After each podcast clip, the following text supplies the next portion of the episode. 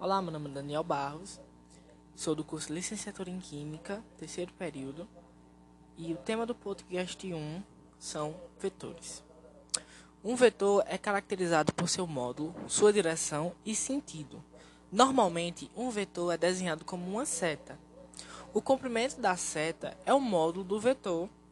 A direção da ponta da seta indica a direção e o sentido do vetor, e dois, e dois vetores são iguais se e somente se eles tiverem o mesmo módulo, a mesma direção e o mesmo sentido. Dito isto, nós podemos fazer operações com esses vetores, como adição, multiplicação e subtração. Dois vetores podem ser adicionados pro produzindo um outro vetor. E a definição que nós vamos já seguir sobre a soma de vetores é de um ponto de vista de um vetor como uma seta e também do ponto de vista de um vetor por sua extremidade. No caso, vamos assumir que seu ponto inicial esteja na origem. Se a extremidade de um vetor u coincidir com o ponto inicial de um vetor v, então o vetor u mais v tem o mesmo ponto inicial que u e a mesma extremidade que v. Logo, se u for igual a a b e v for igual a c e d, então o novo vetor formado será a mais c B mais D. Seguindo o mesmo raciocínio para a subtração vetorial, se U e V forem vetores, então a diferença entre eles é definida por U menos V é igual a U menos, aliás, U mais menos V. Logo, se U e V estiverem posicionados de forma tal qual tenham o mesmo ponto inicial, então U menos V é outro vetor cujo ponto inicial é a extremidade V e cuja extremidade é a extremidade de U. Logo, se U for igual a AB e o vetor V for igual a C mais C e D, então o novo vetor a ser formado, U menos V, vai ser igual a A menos C e B menos D. E agora nós chegamos ao tópico que falamos sobre multiplicação por escalar e, e produto escalar. De antemão, é preciso salientar que ambos são diferentes. Né? A palavra escalar é uma palavra rebuscada para número. O termo multiplicação por escalar, né, multiplicar por escalar, refere-se à operação definida como multiplicação de um vetor por um escalar, produzindo um vetor. E muitas vezes a palavra escalar é utilizada para enfatizar que uma quantidade é um número e não um vetor. Agora, a outra propriedade denominada produto escalar, vemos que ela produz um número a partir de dois vetores. E o produto escalar entre dois vetores é um número e não um vetor. Então, suponhamos, suponhamos que U seja igual a A mais B e V igual a C e D. Assim, o produto escalar de U e V é representado por U ponto V, esse pontinho é representado escalar, produto escalar, é definido como U pontinho V, no caso, U produto escalar V, é igual a AC mais BD. Portanto, para calcular o produto escalar entre dois vetores, multiplique as primeiras coordenadas entre si, depois multiplique as segundas coordenadas entre si e depois some os dois produtos.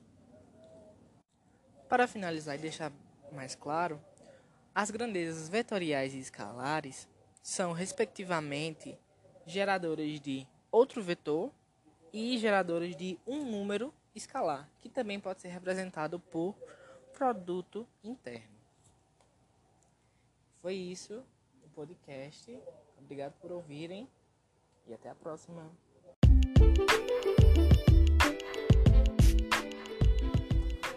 Olá pessoal, esse é o podcast 2 da disciplina Física B da Universidade Federal Rural Pernambuco. Me chamo Daniel Barros e vamos apresentar para vocês os conceitos de carga elétrica.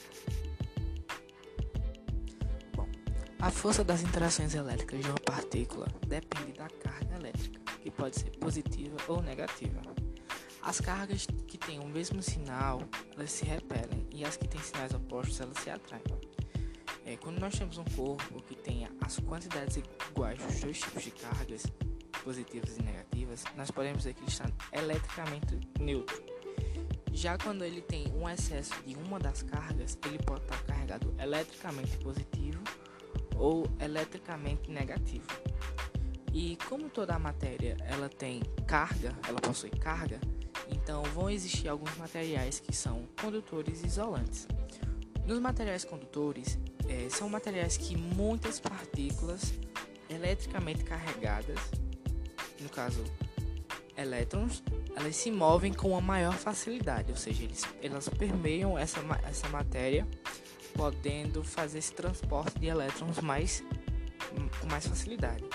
Quanto aos materiais isolantes, essas cargas elas não têm uma liberdade tão, tão boa quanto os condutores para se mover.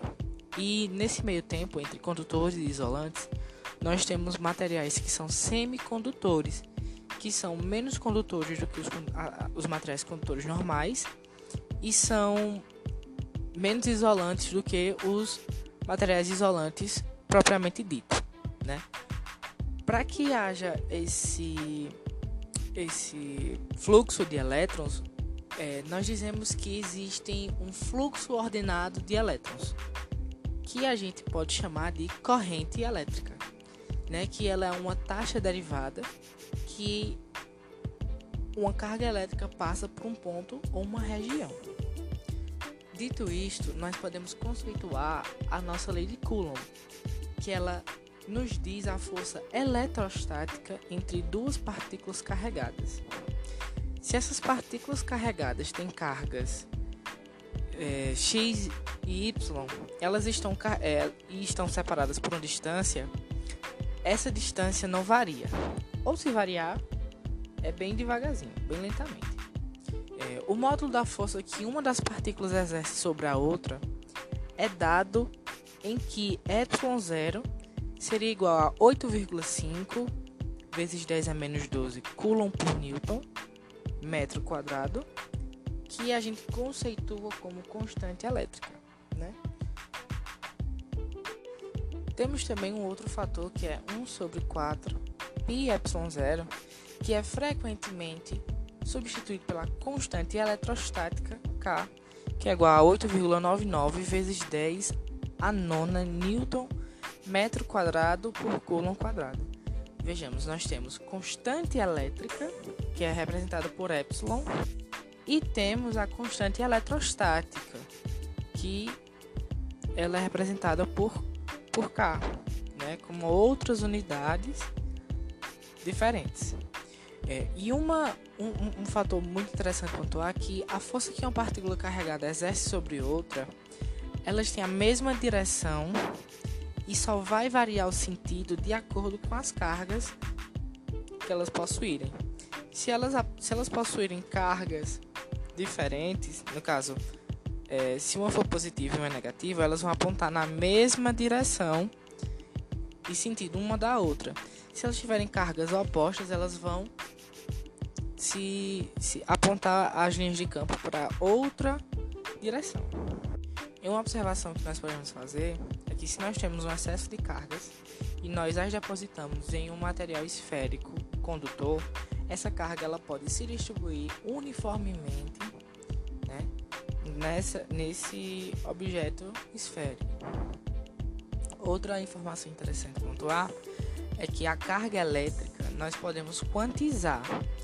É, a carga elétrica de qualquer partícula nós podemos escrever na forma de NE em que n é um número inteiro positivo ou negativo e E é uma constante física conhecida como carga elementar, que é o valor absoluto da carga do elétron e do próton.